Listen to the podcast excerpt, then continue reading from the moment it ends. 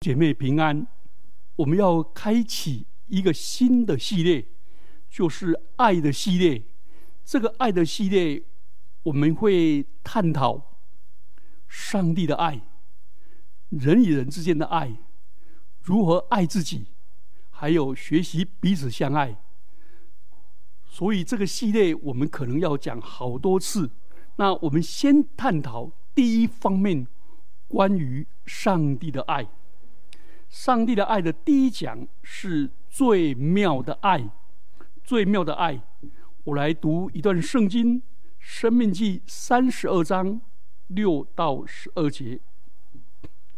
摩西这样说：“愚昧无知的民呐，你们这样报答耶和华吗？他岂不是你们的父，将你们买来的吗？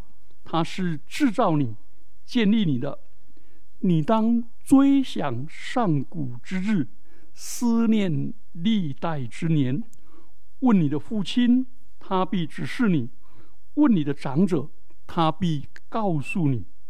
至高者将地赐给列邦，将世人分开，就照以色列的数目立定万民的疆界。第九节，耶和华的份本是他的百姓。他的产业本是雅各，耶和华遇见他在旷野、荒凉、野兽吼叫之地，就环绕他、看顾他、保护他，如同保护眼中的同人。十一节，又如鹰搅动巢窝，在雏鹰以上两翅三展。接取雏鹰，背在两翼之上，这样耶和华独自引导他，并无外邦神与他同在。我们一起低头祷告，天父恳求你真理的圣灵引导我们认识你最妙的爱，开启我们的眼睛，让我们认识你的爱，就领受你的爱。并且活出你的爱，宣扬你的爱，爱，奉耶稣的名祈祷，阿门。在圣经里，最动人的记载是爱的记载，最动人的事是上帝的爱。保罗对哥林多教会说：“如今我把最妙的道指示你们。”这是在哥林多前书。十二章的最后一节，三十一节，而这个最妙的道，就是哥林多前书十三章一到十三节所讲的爱训。保罗看爱最妙，是最好的道。今天我所要跟大家分享的，就是最妙的道。第一个是白白的爱，父母的比喻。我们每一个人都有爱的经验，每一个人都从父母的怀中长大，所以对我们来说，父母的爱非常的平常。但实际上，这个爱一点也不平常。如果我们真的能够体会父母的心肠，体会爱的意义，我们就发现爱的意味。非常的深长。摩西写《生命记》的时候，他那时候已经一百二十岁了。他有各样各式各样的人生的经验。他曾经是埃及王子，曾经是旷野孤独的牧羊人，曾经是领以色列人出埃及的英雄。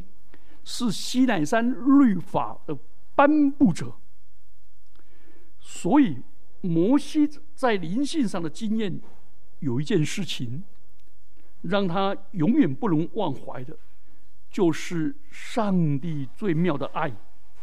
现在摩西写生命记的时候，他快要离开世间了，他要离开他所爱的以色列人。而以色列人他领出埃及的人，全部只剩下加勒跟约书亚，其他的都已经倒闭在旷野了。现在他面对的是以色列的新生代，这一些人，这一些新生代又要快要进迦南了，所以摩西就要把爱的真理放在他们心里，让他们一生不离开上帝。摩西在这里用了三个比方，第一个比方就是第六节。愚昧无知的民呐，你们这样报答耶和华吗？他岂不是你们的父将你们买来的？他是制造你、建立你的。第一个比方就是父亲跟儿女的比方。谁没有父亲？圣经上多处将父母的爱来表明上帝对我们的爱。我们以为父母的爱是很平凡的，细细想，其实一点不平凡。父母用几十年的光阴来爱他们的儿女，孩子用什么报答父母的爱呢？父母的爱是白白的爱，无条件的爱。父母爱儿女，儿女却常常忘记父母的爱，即使没有报答。父母还是一样的爱他们的儿女，这样白白的、无条件的爱、牺牲的爱，怎么是平凡呢？上帝也是这样子爱他的儿女们。我们虽然有时候忘记上帝、离弃上帝、远离上帝，但是上帝的爱却永不改变，是白白的，是超奇的爱。是永不搞改变的爱。有一位年长的长者，他有几个儿子，都长大成人了，而且在事业上蛮有成就的，有地位，有财富。这个做父亲的应该很有福分，可是儿女忙事业，忙他自己的家庭，没有时间。顾念自己的父亲，有人就来安慰这一位老人家的心。这位年长的却说：“水总是往下流的。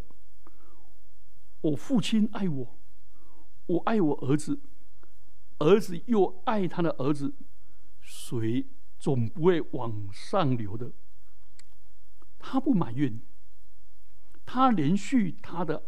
儿女，诗人说：“父亲怎么样连续他的儿女，耶和华也怎么样连续敬畏他的人。”诗篇一百零三篇第十三节：“上帝爱你，爱我，你我都蒙了上帝的恩典。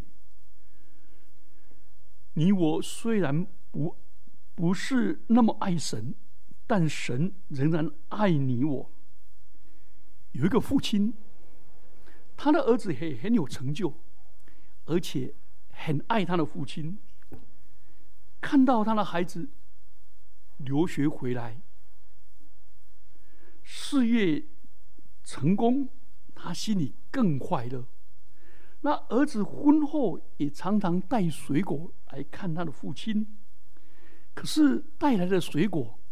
总是包装的密密麻麻的。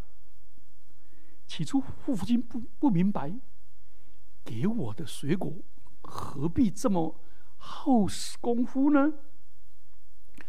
后来知道了，原来儿子怕媳妇晓得，父亲并不生气，反而体贴孩子说：“儿啊，可怜呐，不要再送来了啦。”你们夫妻关系比我父子亲子关系更重要了。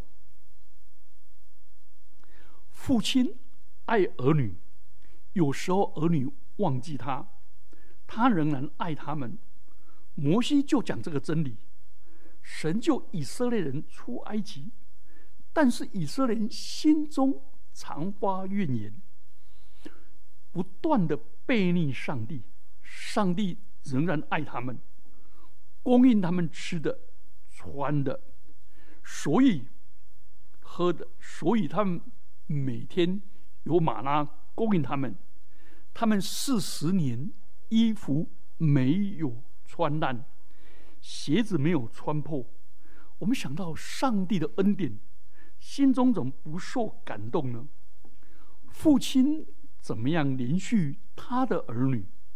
无论他的儿女怎么犯错，父亲不可能离弃他，因为他们永远有血肉的关系。无论儿女怎么背逆离弃，父亲仍然顾念，仍然连续他的儿女。这个因为这个关系不会断绝，所以上帝也爱顾连续敬畏他的人。所以，不管人犯了多大的错，有多少的软弱，上帝仍然连续他，给他机会回转。上帝为什么连续我们呢？因为他知道我们的软弱，他知道我们的本体思念我们不过是尘土。感谢神，因为上帝这样的爱我们，愿意。持守他跟我们的关系，持守他的话语，上帝必然宽恕我们，所以我们不用太自责，不宽恕自己。如果我们不宽恕自己，我们大过神，我们审判了自己。同时，我们怎么可以不饶恕人呢？因为神用饶恕对连续。对待他每个儿女，神的慈爱永远长存。盼望我们珍惜这样的关系，珍惜与神的关系，像儿女珍惜与父母的关系那样。第二个是周密的爱，第十节，耶和华遇见雅各在旷野、荒凉野兽之地，就环绕他。看顾他，保护他，如同保护眼中的同人。这里是讲到旧约的雅各，他夺了哥哥以扫长子的名分，又夺了父亲对长子的祝福，以至于他的哥哥以扫要追杀他。他就逃到巴旦亚兰，在那个地方前不着村，后不着店，回去是哥哥的追杀，前面是舅舅拉班的脸色，拉班是他的舅舅，是很内代人的人，他真的进退维谷，在那里又看到整个荒野野兽吼叫。他拿一个石头枕着，在那里睡觉，何等的恐慌，何等的孤单，何等的寂寞。结果上帝就保护他。摩西用这个比方说，上帝的保护是万无一失的，就像保护眼中的瞳人。如果有什么东西打到眼睛，眼睛立刻就怎么样？就闭起来。我们一有危险，上帝就是我们的避难所。我们的眼睛一疲倦，休息一下，眯一下，立刻恢复力量。我们疲倦的时候，上帝是我们安息的力量，赐给我们安息。上帝是我们安息的处所，赐给我们力量，使我们在它里面有平安。有安息，上帝又是我们患难中随时的帮助。我们的眼皮每分钟就自动眨眼十五到二十五次，天然会动，随时会动。危险一来，眼皮就合起来，保护同人。如果你是属神的人，照摩西说，上帝要一生保护你，如同保护眼中的同人，故称为周密的爱。我在屏东担任空军空运分队的空运士的时候，有一次要装 F 幺洞式的引擎，那引擎差不多有三千公斤，要装上 C 幺幺九的运输机，那个引擎很重，我们有六个人一班，分配位置跟器材，前面用用各种撬棍，呃，各种。各种拉链，但是有一个人他在背后推，那个人个子比较矮，我就说换我来，我就上去一推的时候，突然发现整个引擎三公斤扎下来，就要扎到我身上，而我的手指头刚好插在保险霜，而。那个修护大队，屏东修护大队里面，竟然忘了插保险箱，以至于整个引擎掉下来，而我的手就变成保险箱，就插进里面，所以掉到一半就停下来。感谢主！哦，我的手当然流血，那时候我就大声喊：“感谢主，感谢主！”如莫若非上帝的保守。如果万一送上去，整个飞机一往引擎一拉，整个就摔下来，就损失了两位飞行员，一位领航员，四个机工长。如果不是我受伤，那别人受伤，一定一定咒诅天地。我损失了这个小子，但是。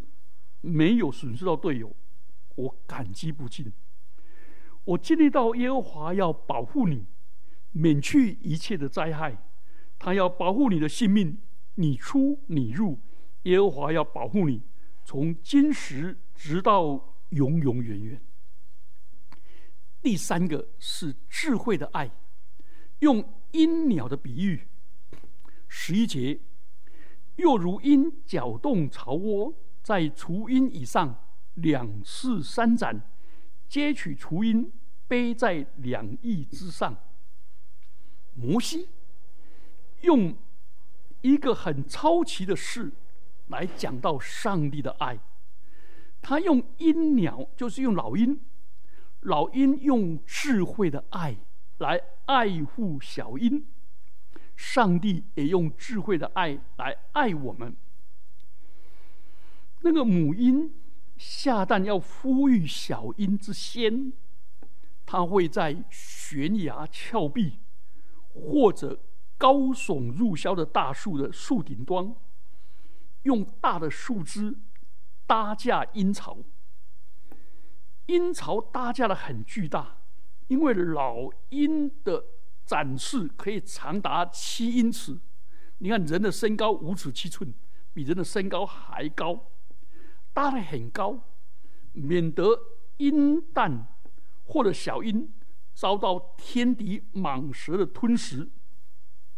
而这些粗糙的树枝所构成碗形的鹰巢的内部，老鹰每天抓雕树叶、软的干草，甚至自己的幼幼的羽毛。把阴巢铺成柔软舒适的安乐窝，所以小鹰一出生的时候，下面有柔软的垫子，上面有母亲坚强有力的翅膀及温暖的胸膛，既舒适又安全。母鹰跟公鹰轮流外出觅食，另外一只就在家里守护小鹰。他觅食要跑到好远的地方，到溪流、海边抓鱼、抓兔子、抓鸡回来，用锐利的鹰喙将肉块撕裂，再一条一条喂给小鹰来吃。当台风一来的时候，母鹰母鹰就展开双翅，把小鹰保护在那坚强有力又防水的羽毛之下。母鹰全身被风雨打得湿透，小鹰却在母鹰的翅膀下保护，免受风雨之灾。所以大卫王在诗篇十七篇第八节向耶和华祷告说：“求你保护我，如同保护眼中的瞳人，将我隐藏在你翅膀的印下。”可见母鹰的双翅可以得到很好的保护跟安全。好，我们到这里的时候，那个母那个母鹰对小鹰。真的是要把它变成妈宝了？不是，小鹰很有智慧，老鹰就开始搅动巢窝。当小鹰长到一个地步，应当学习飞翔跟外出觅食的时候，这舒适的安乐窝跟按时喂食的细心照顾，变成小鹰耐在鹰巢里，不愿意出来。所以他睡多了，吃多了，变成吃肥，就没有胖了，就没有力量高飞，不能在暴风雨中飞翔。所以老鹰就搅动巢窝，一搅动的时候，里面的软毛、干树叶的垫子就一个个落下来，落下，落下来，就变成裸露的树枝。那小鹰睡在那里，刺得很受不了，然后搅动巢窝一夹，哦，小鹰受不了，就爬上鹰巢的边缘。搅动巢窝是不舒服的，可是这个不舒服是出于智慧的爱。上帝要上帝的爱，常常要我们离开我们的舒适圈。就离开我们又熟悉又觉得舒服的地方，这是搅动巢窝。第二个是在雏鹰身旁两次三展，老鹰用翅膀不断的扇展那个巢窝，除了把小鹰赶出巢窝之外，所有的舒适的垫子全部被删掉，剩下刺的树枝。他老鹰在旁边鼓励的时候，扇展的时候，哎，是训练雏鹰飞翔。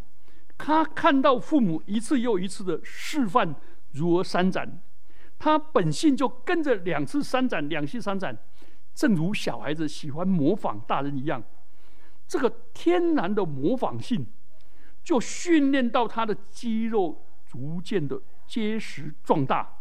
将来就能够飞了，一伸展到累了、累垮了、酸痛了，他就掉下去，掉下去就再搅动巢窝，搅动巢窝，他一上来再两次伸展，就这样子一直在循环之下，很辛苦呢，很酸呢。你还记得你第一次学习游泳吗？真的是筋骨酸痛的滋味。第三个，老鹰将小鹰背在两翼之上，小鹰刚开始飞飞的时候，老鹰把小鹰背着，然后就开始飞呀。但是在这个以前呢，先强迫他学习从一个树枝跳到另外树枝，这个其实是跳跃，学习协调跟平衡。好，然后呢，老鹰最后把它背起来，背在空中飞翔的时候，小鹰俯瞰，好稀奇呀，好高兴啊！那种空中的那种快感，突然老鹰一个九十度转弯，整个小鹰就掉下来了。一掉下来以后，那小鹰吓死了。他之前的两次三展就很自然三展，一三展起来的时候，发现他也可以挥了，哇，他就好高兴啊！可是呢，他还不会顺着气流，也不会那个，所以他就硬用力三展，到没有力气，他整个人就掉下来，快掉下来的时候，吓死的时候，结果老鹰一个飞翔，又把它接接起来，背在两翼之上，就接取雏鹰。请问，老鹰俯冲下来接取雏鹰之前，有没有教小鹰？没有，这是很特殊的。我在乡下好几次看到这个，结果老鹰又把雏鹰接上去，这回雏鹰却飞得比以前又高又远。所以老鹰没有跟小雏鹰商量。一商量一定反对了，太危险了，跌下去粉身碎骨。但是老鹰一丢下去，什么问题都解决了。这是何等智慧的爱！我们在世上会遇到许多不如意的事、伤痛的事，甚至于我们要离开我们的安乐窝，离开我们的舒适圈，突而然而来的打击。这是上帝让我们在苦难中受锻炼，如同金子落在火炉里，便成为金金。所以鹰鸟怎么样用智慧来训练雏鹰，上帝也用世上的苦难来爱属他的人。弟兄姐妹们，上帝搅动潮窝，使我们离开舒适圈。上帝两次三斩，让我们服侍，喜常常疲倦、压力、痛苦。上帝把我们背在上面，享受服侍的喜乐，又把我们掉下来。当一切危险、黑暗、无奈、不如意，心灵受打击，上帝就用奇妙的爱、捉密的爱、智慧的爱。临到你的身上，许多时候，我们只明白过去的爱，不明白前面的爱；我们只明白明显甘甜的爱，不明白隐藏痛苦的爱。但我们晓得万事都互相效力，叫爱上帝人得益处。我们千万不可怀疑上帝的爱，要顺服神。一生侍奉他，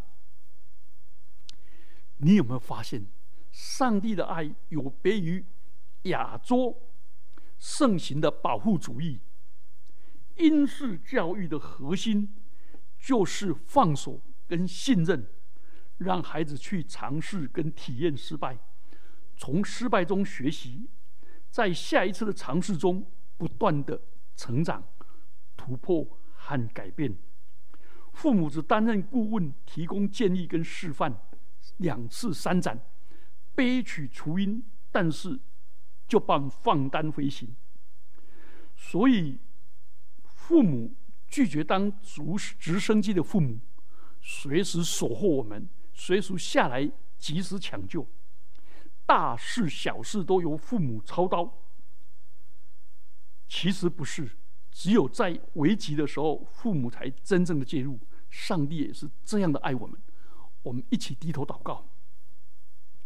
主，感谢你用白白的爱、无条件的爱、捉命的爱跟智慧的爱爱我们，让我们一生活在你的爱中。奉基督耶稣的名祈祷，阿门。